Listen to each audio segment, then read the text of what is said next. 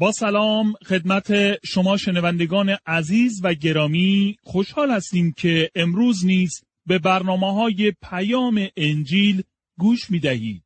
از شما دعوت می کنیم به برنامه مطالعه و بررسی کلام خدا که توسط دکتر جان برنون مگی تهیه شده است توجه کنید.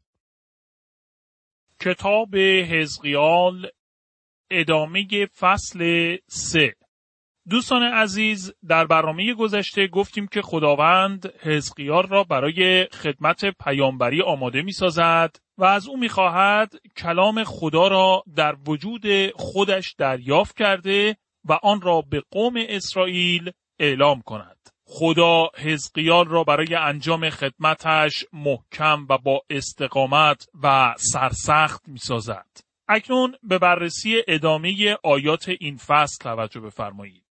خدمت حزقیال به عنوان دیدبان خدا به حزقیال می‌گوید که چه کار باید بکند و چگونه بایستی به قوم اسرائیل هشدار دهد.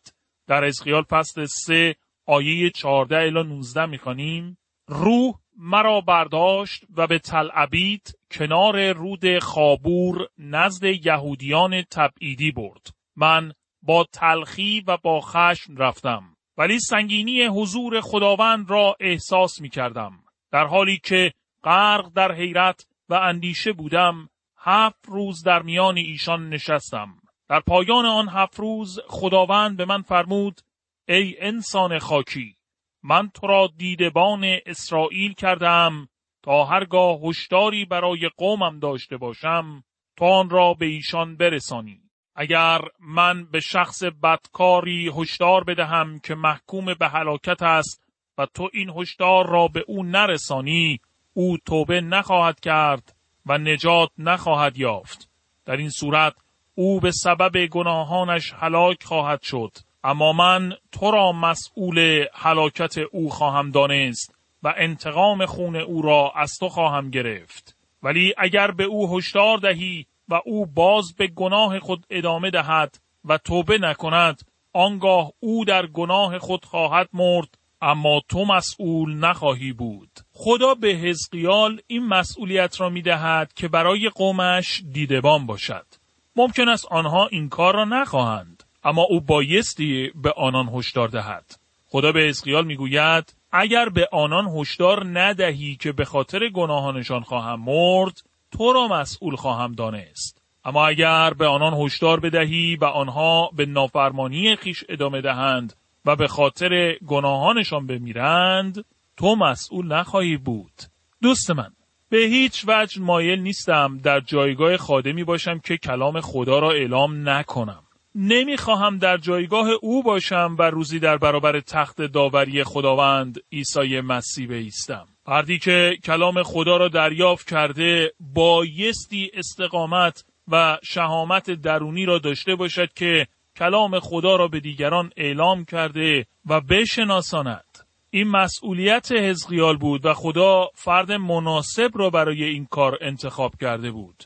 حزقیال مردی سرسخت، محکم و با استقامت بود. در شهرهای دوران باستان که با دیوارهای بلند احاطه شده بودند دیدبانان جایگاه و مسئولیت بسیار مهمی را داشتند در اطراف شهرها برای دفاع در مقابل حملات دشمن دیوارها کشیده شده و شبها دروازه های شهر بسته می شدند. دیدبانانی بودند که در تمام طول شب تاریک بر بالای دیوارها از شهر و مردم آن مراقبت و محافظت می کردند. با چشمان کارازموده و قوی خود تاریکی محیط اطراف شهر را به دقت می نگریستند و با گوشهای شنوای خود به هر صدایی توجه کرده و گوش می‌دادند که آیا دشمنی قصد نزدیک شدن به شهر را دارد یا نه. در کلام خدا سخنانی درباره دیدبان گفته شده است. در اشعیا فصل 62 آیه 6 نوشته شده است ای اورشلیم بر حسارهایت دیدبانانی گذاشتم که روز و شب دعا می کنند. آنان ساکت نخواهند شد تا هنگامی که خداوند به وعده هایش عمل کند. و همچنین در مزمور 127 آیه یک می‌گوید اگر خداوند خانه را بنا نکند بنا کنندگانش زحمت بیهوده می‌کشند و اگر خداوند شهر را نگهبانی نکند نگهبانان بیهوده نگهبانی می کنند. در فرهنگ یهودیان دیدبانان در سه نوبت از شهر نگهبانی می کردند. یعنی از هنگام تاریک شدن هوا تا نیمه شب، از نیمه شب تا هنگام سپیده دم و سپیده سحر تا هنگام طلوع خورشید. در صبحگاه دیدبانی بود که طلوع خورشید را اعلام می کرد و رومیان شب را به چهار قسمت تقسیم بندی می کردند. ممکن است فکر کنیم که کار دیدبانی مربوط به دوران قدیم و روزگار گذشته است که هنوز تمدن پیشرفته‌ای وجود نداشت و امروز دیگر نیازی به این کار نداریم. اما در خواهیم یافت که هنوز نیز به دیدبانان نیاز داریم. پلیس هایی که در تمام طول شب در شهرهای امروزی در حرکت هستند در واقع کار دیدبانی را بر عهده دارند. من شخصا معتقدم که آنها به حمایت و سپاسگزاری بیشتری از شهروندان نیاز دارند. ما بایستی از آنان پشتیبانی کنیم چون خدمت مهمی را در جامعه انجام می دهند. می‌دانم که بعضی از آنان به طور فردی مسئولیت خود را به خوبی انجام نداده و آنچه باید باشند نیستند. ولی ما بایستی به مقام و جایگاه آنان احترام بگذاریم و این واقعیت را بپذیریم که آنان امنیت ما را روز و شب تأمین می کنند. اما اگر جوامع امروزی در مسیر بیقانونی به پیش روند نگران روزی هستم که آنان نتوانند واقعا کمکی به ما نمایند. کتاب اشعیا به ما میآموزد که دیدبان فقط یک مسئولیت نداشت بلکه همچنین بایستی توانایی دیدن و تشخیص می داشت. او باید میان دشمنان در تاریکی تفاوت گذاشته و آنها را زیر نظر می داشت. امروزه یک خادم باید برای جامعش در مقام و جایگاه دیدبان باشد. او بایستی بتواند به آنها اعلام خطر کرده و در مورد دشمنان هشدار دهد. مسئولیت اوست که چنین پیامهایی را بدهد. در حزقیال فصل 3 آیه 20 می‌خوانیم اگر شخصی پاک و درستکار بدکار و گنهکار شود و تو او را از عواقب کارش آگاه نسازی من او را هلاک می کنم و او در گناهانش خواهد مرد و اعمال خوب گذشتش نیز تأثیری در محکومیتش نخواهد داشت. اما من تو را مسئول هلاکت او خواهم دانست و تو را مجازات خواهم نمود. از این آیه استفاده شده تا استدلال شود که یک ایماندار می تواند فیض خدا را از دست بدهد و این تعلیمی نیست که بتوان در آن کلام خدا را یافت. قلاتیان فصل پنج آیه چهار تنها محلی است که می توانید عبارت از دست دادن فیض را ببینید.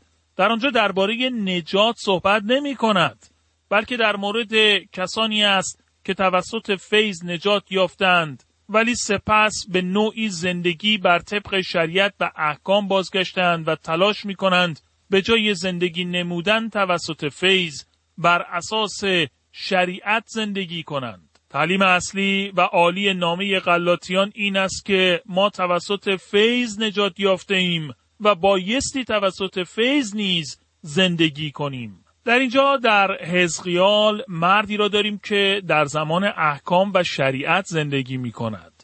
او باید در زندگیش اعمال عادلانه و شریعت را به انجام رساند. شاید در شرایط معمولی و عادی اعمال عادلانه ای را که بر طبق شریعت انجام می‌داد به ظاهر نیکو بودند اما در زمان سخت و آشفتگی ممکن بود از خدا روی برگردانند و برای این موضوع مورد داوری قرار می گرفت.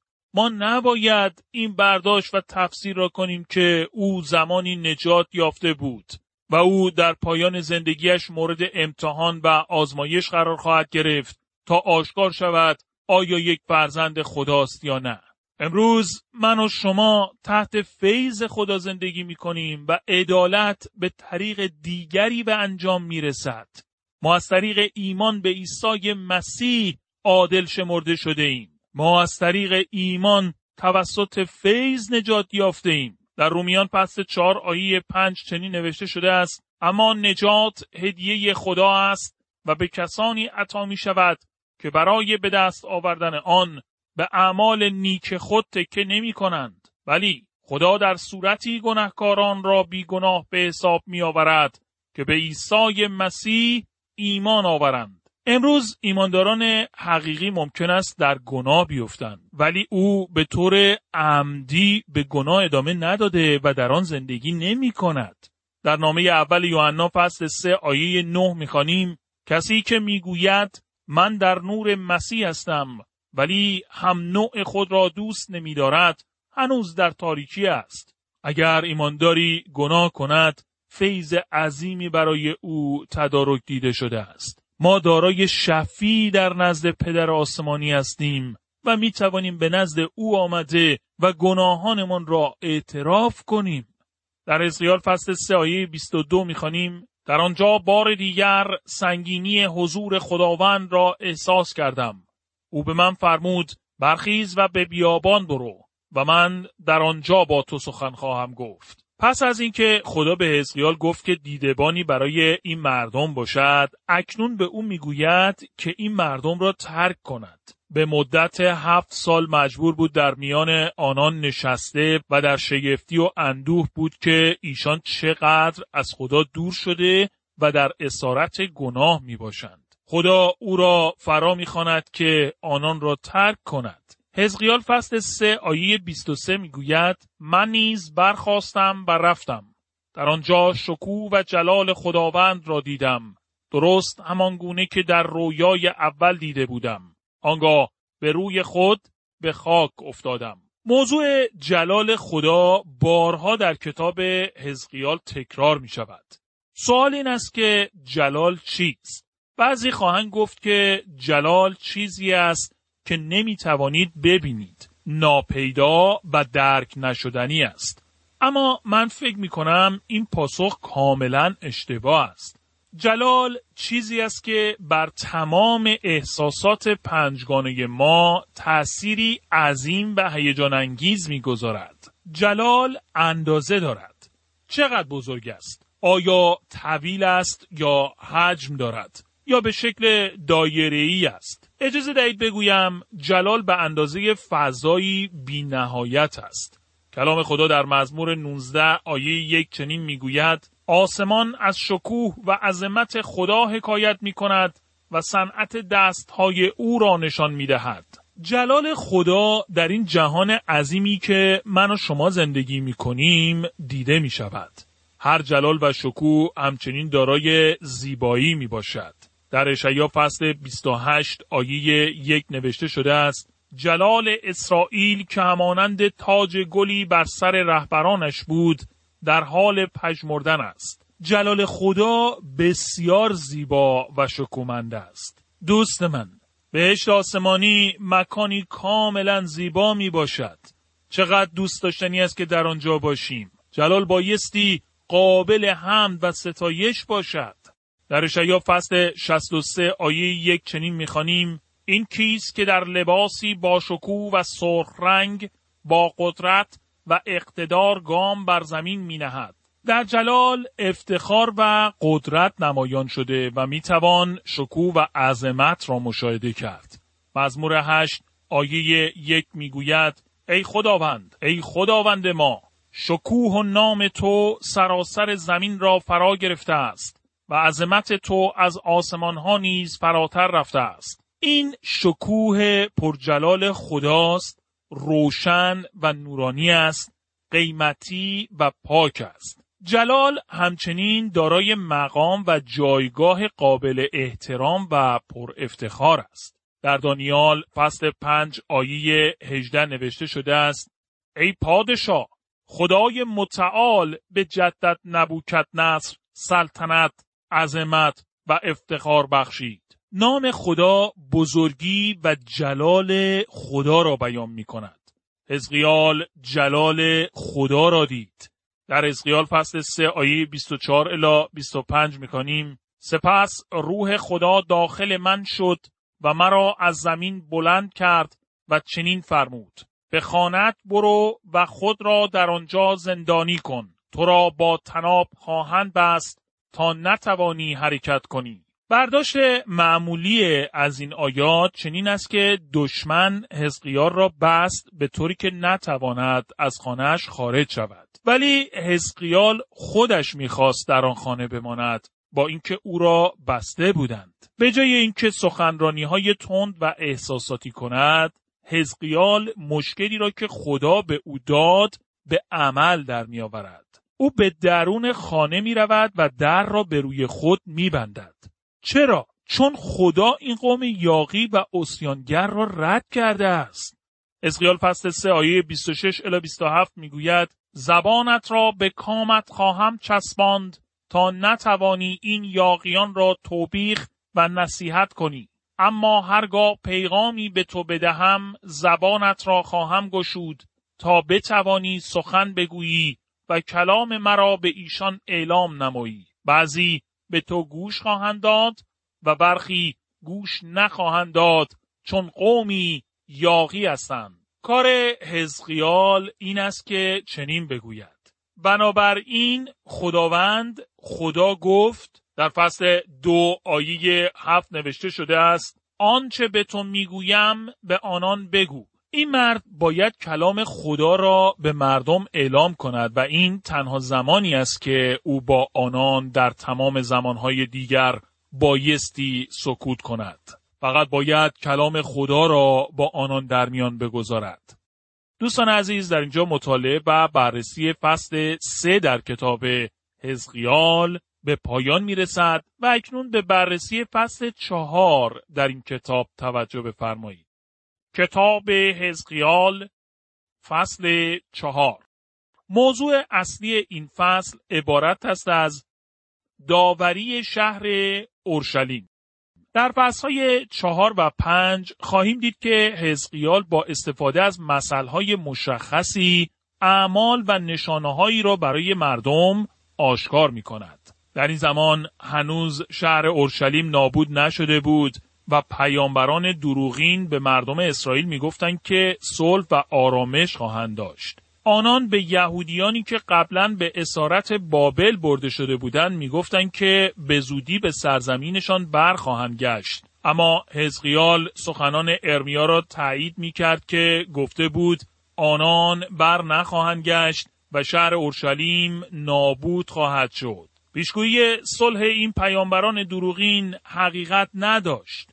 نویسنده ای در اوایل قرن بیستم چنین گفت اکنون در دوران اعتقادات صلحجویانه زندگی می کنیم ولی در ایام صلح نیستیم. تحقیقات نشان دادند که در طول تاریخ انسانها حدود پانزده هزار جنگ های متفاوت داشتند و تقریبا هشت هزار قرارداد صلح امضا کردند. با این وجود در طول پنج یا شش هزار سال تاریخ بشری انسانها فقط بین دیویست تا سیصد سال را در مجموع در صلح و آرامش واقعی به سر بردند. انسان موجودی جنگ طلب است چه بخواهد چنین باشد یا این واقعیت را نخواهد قبول کند. پولس رسول در نامه اول تسالونیکیان فصل پنج آیه سه نوشت همان وقت که مردم می‌گویند همه جا امن و امان است. ناگهان مصیبت دامنگیرشان خواهد شد.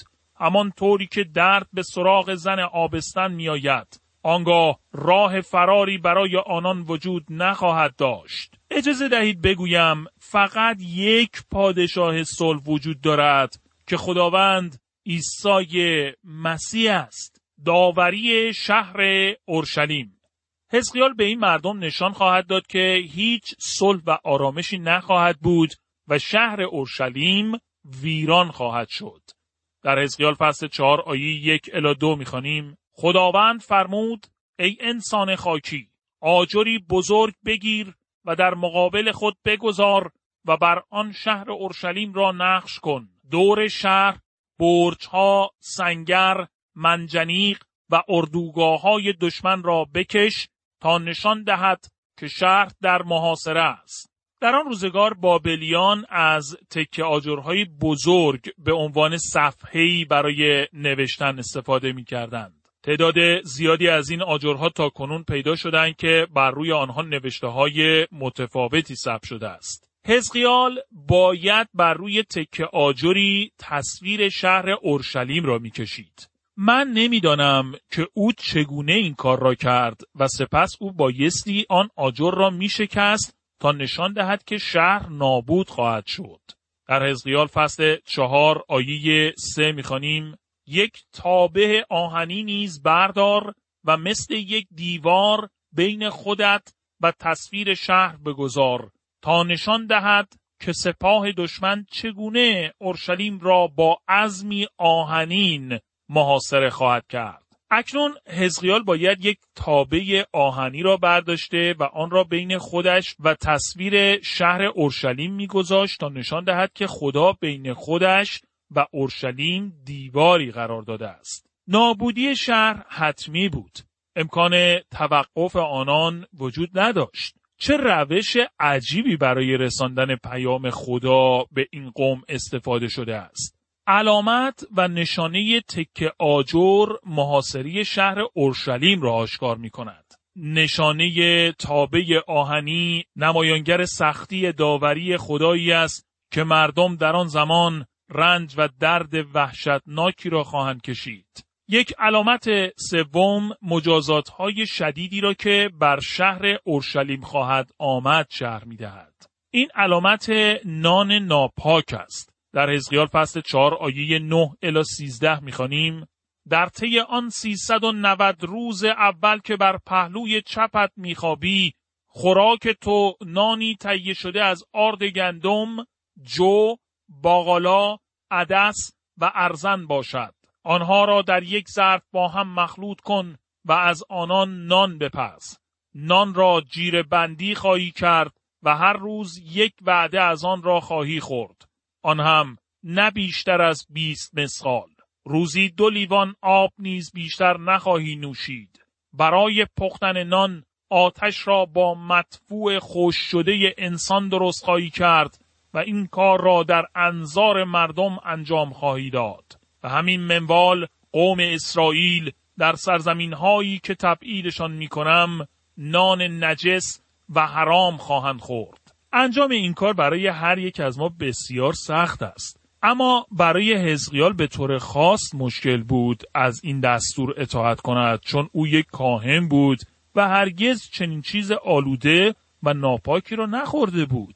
حزقیال فصل چهار آیه چهارده می‌گوید گفتم خداوندا چگونه چنین کاری بکنم من در تمام عمرم هرگز نجس نشدم از طفولیت تا به حال هرگز نه گوشت حرام خوردم نه گوشت حیواناتی که به وسیله جانوران دریده شده باشد و نه گوشت حیوانات مردار من به هیچ وجه خوراک حرام نخوردم اما این نشانه ای از سوی خدا در مورد قحطی بود که مردم در زمان نابودی شهر اورشلیم تجربه می کردند. با وجود ادامه وعده های پیامبران دروغین شهر و مردم آن از بین می رفتن. این علامات و نشانه ها آشکار کننده دوران وحشتناکی بود که برای آنان می آمد. شنوندگان عزیز در اینجا وقت برنامه امروز ما به پایان می رسد. از شما دعوت می کنیم در برنامه آینده نیز به مطالعه و بررسی کلام خدا توجه کنید.